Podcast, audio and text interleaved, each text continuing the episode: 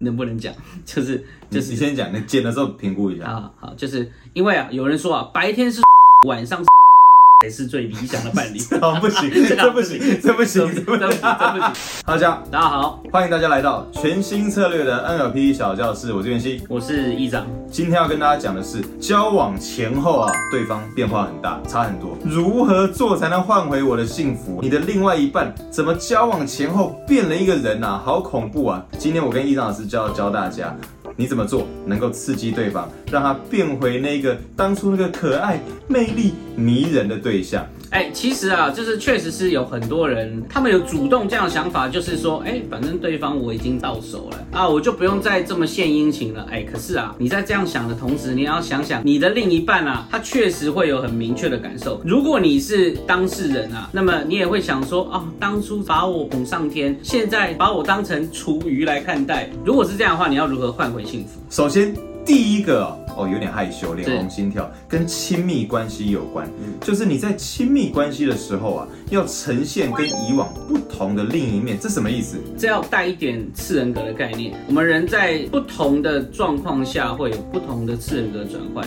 如果啊，你们以往发生亲密关系都是这样子的方式，如果你想要让他重新对你点燃那个爱火，有一个很重要的事情就是你去想你们之前发生亲密关系的互动模式是什么。现在你试着展现跟以往完全不同的面相，甚至是跟你日常生活中的面相是完全不一样的，对方啊就会重新点燃那个欲望。毕竟亲密关系是在两性相处中很重要的一环，甚至是无心经营感情的人啊，他们对亲密关系这一块其实还是保有兴趣的，所以你可以从这里下手是最快的。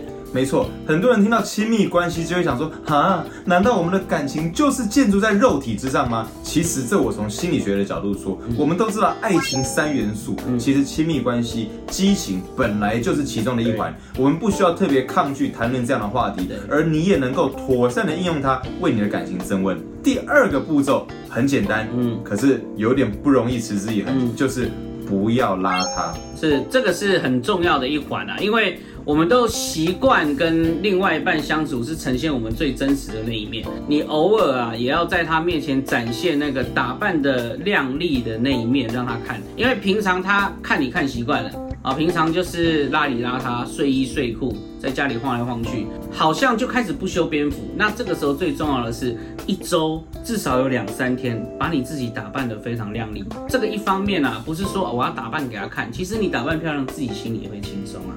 没错，这就像易章老师常调侃我的，不是每个人都跟我一样，连泡温泉都穿西装嘛。不要让自己邋遢，保持你的靓丽，让另一半不会看你怎么越看越无趣。第三个重点就是保持你在朋友圈当中的活跃。当你在朋友圈都很活跃的时候，其实你的另外一半啊，会形成一些无形的、些微的吃醋的契机。嗯，那么当然，你偶尔刺激，偶尔刺激，对于对方来说，其实它是一个很有效的活化你们感情的一个催化剂。你也不要做的太过分啊！我就真的在朋友圈里面找到一个异性，直接跟他暧昧，那这样你们可能是直接分手。如果你是要激化活化的话，你就是保持朋友圈的活跃。那当然，朋友圈里面就是各式各样的人都有。那什么人会激发你另一半的醋坛子？不知道，但是这个是非常有用的一个方法。那再来还有一点就是，保持朋友圈的活跃，可以让你啊持续的保持最好的那一面。没错。以上三点啊，各位可以笔记下来啊，传给你的另外一半，或是你觉得他们感情很无聊的情侣看，换回对方交往前非常殷勤、充满魅力的那个样子对。如果你想获得更多跟 NLP 有关的资讯，你能够直接上网搜寻全新策略，在我们的网站上面有免费的 NLP 实战技巧手册。除此之外，还有五部免费的影片。如果你想学习完整的 NLP 技巧，你一定要加入 NLP 专业执行师。我们下次见，拜拜。